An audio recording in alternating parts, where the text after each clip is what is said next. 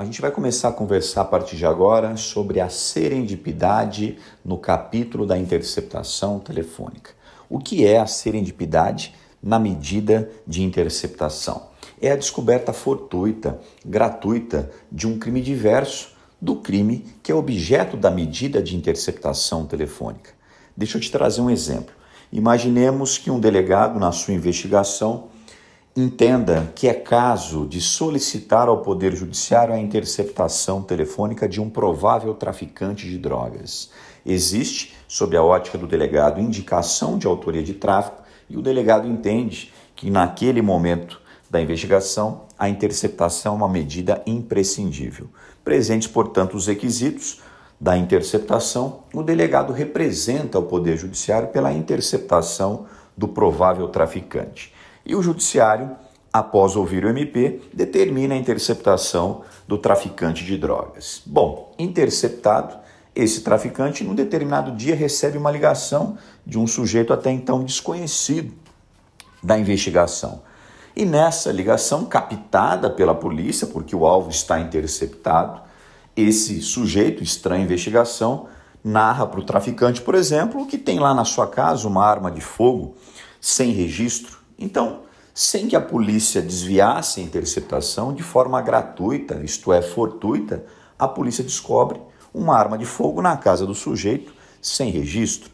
Esse é o fenômeno da serendipidade, porque sem que nós buscássemos, nós, investigadores, descobrimos um delito diverso do delito da medida de interceptação, diverso do tráfico. Cai no nosso colo, sem qualquer pesquisa, de forma gratuita, fortuita, um delito de posse irregular de arma de fogo de uso permitido. Uma arma de fogo na casa do sujeito, sem registro. Isto é serendipidade, descoberta fortuita, gratuita de crime diverso do crime que objetivou a medida de interceptação telefônica. Bom, no passado, a doutrina dividia a serendipidade em serendipidade de primeiro grau e serendipidade de segundo grau. Na serendipidade de primeiro grau, o delito descoberto guardava conexão com o delito objeto da interceptação.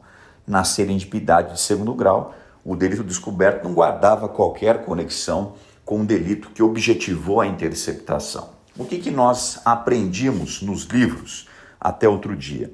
Os livros diziam o seguinte, amparados que estavam por jurisprudência dos tribunais superiores.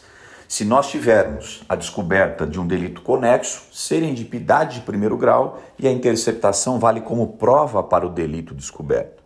Se nós descobríssemos de outro modo, um delito não conexo, serendipidade de segundo grau e a interceptação valeria apenas como notícia crime. Ela seria apenas o ponto de início de uma nova investigação sobre aquele delito descoberto fortuitamente. O que eu quero dizer para os senhores, e nós caminhamos até aqui para que nós falássemos isso agora, o que eu quero cravar aqui para os senhores é que hoje, segundo o Supremo Tribunal Federal, qualquer que seja o delito descoberto na medida de interceptação telefônica, seja ele conexo ou não conexo, ele leva o nome agora de crime achado. Essa é a nomenclatura nova. E o Supremo disse o seguinte: qualquer que seja o crime achado, conexo ou não, a interceptação valerá como prova para esse novo delito, para esse delito descoberto fortuitamente, para o crime achado.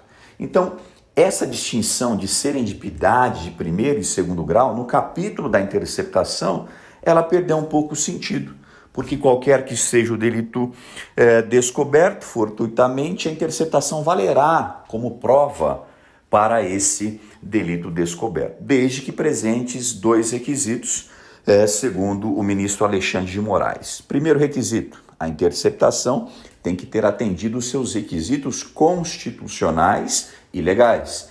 Segundo requisito, a interceptação não pode ter sofrido qualquer desvio de finalidade. Então, em resumo, presentes os dois requisitos aqui colocados, qualquer que seja o delito descoberto, ele é chamado de crime achado e a interceptação valerá como prova para qualquer crime achado. Professor, mas essa é a linguagem do Supremo, como pensa o STJ? Nós já temos verdadeira jurisprudência no STJ, onde o STJ permite que a interceptação funcione como prova e não apenas como notícia crime.